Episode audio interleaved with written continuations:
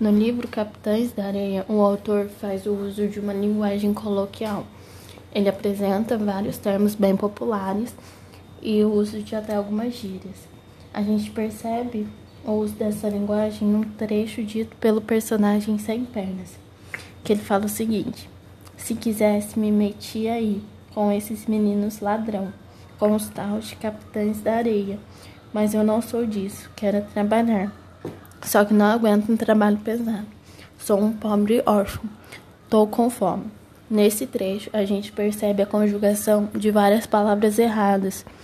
E aí, desse modo, a gente percebe que a narração ela se torna acessível devido à linguagem, já que o autor ele está fazendo o uso de uma linguagem popularmente bem descontraída.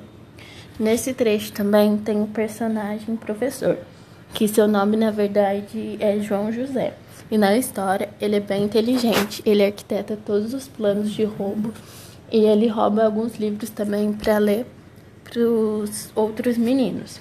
Nesse livro, ele também é, tem seu grande amor, que é Dora, que no caso é a garota do João Bala. E no decorrer da história, o professor, o João José no caso, se torna um pintor e vai morar no Rio de Janeiro.